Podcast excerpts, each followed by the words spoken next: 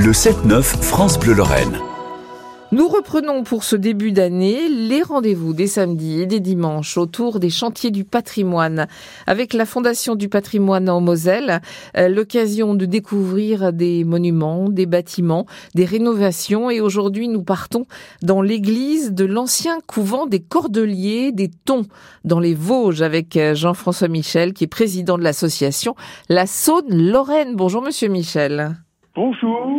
Avec vous. Bien, bonne année. Merci, vous aussi, tous nos voeux pour 2024. Euh, Avec vous, on est dans le secteur de la Saône-Lorraine, donc on est à Letton. Euh, quelles sont les, les, communes euh, les plus proches? Vous avez Montureux-sur-Saône, vous avez Châtillon-sur-Saône, et puis vous avez au-delà, vous avez la Haute-Marne et la Franche-Comté. Euh, on est à la limite des trois provinces, mais on est bien en Lorraine. Vous êtes en Lorraine, vous êtes à l'extrême sud des Vosges, en fait. Dans la commune de Letton, euh, ce qui nous intéresse dans les chantiers du patrimoine, c'est l'église de l'ancien couvent des Cordeliers. Absolument, euh, vous dites bien l'église parce que des gens, de façon un peu rapide ou fallacieuse, disent la chapelle. C'est une église et qui a les dimensions d'une église. Euh, elle est presque aussi grande que la l'église des Cordeliers de Nancy ah oui. ou euh, des églises paroissiales.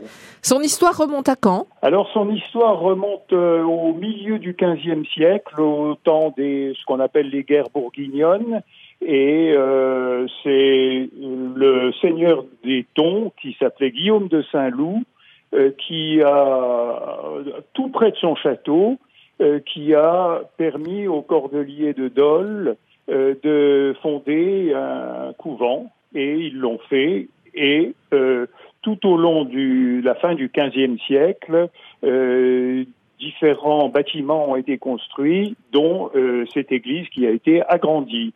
En cette période, en 2024, elle ressemble à quoi actuellement, cette église de l'ancien couvent des Cordeliers? Eh bien, elle ressemble à une église, c'est-à-dire. C'est déjà ça. Ça, ça pourrait être ça. une ruine. elle, euh, non, mais autrefois, elle avait été euh, grange à foin, elle avait été, euh, elle avait eu beaucoup d'usages et elle était très encombrée. Maintenant, elle est vide euh, et toute sa beauté gothique apparaît. C'est bien sûr aussi une église qui est en péril. Euh, étant donné que les voûtes sont euh, fendies. Euh, c'est véritablement pour la Fondation du patrimoine et pour nous, et surtout, un sauvetage de cette église qui est en cours actuellement. L'association dont vous êtes le président, l'association Saône-Lorraine, est donc propriétaire maintenant de cette église et 2024 va voir quels travaux sur cette église?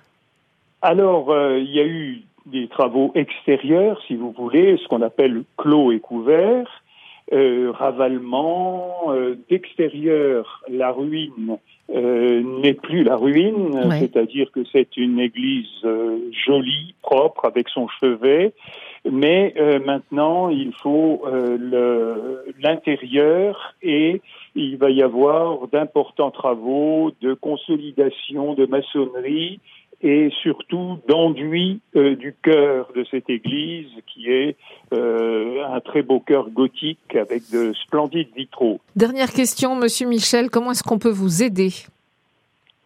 Eh bien, euh, il y a la Fondation du patrimoine qui, nous avons lancé une souscription, hein, une souscription qui permet aux donateurs de défalquer leurs dons des, pour les impôts.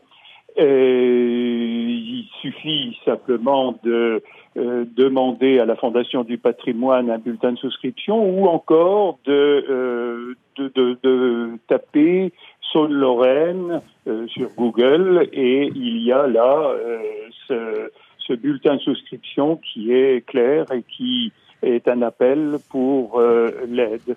Merci beaucoup Jean-François Michel, président de l'association La Saône-Lorraine. Demain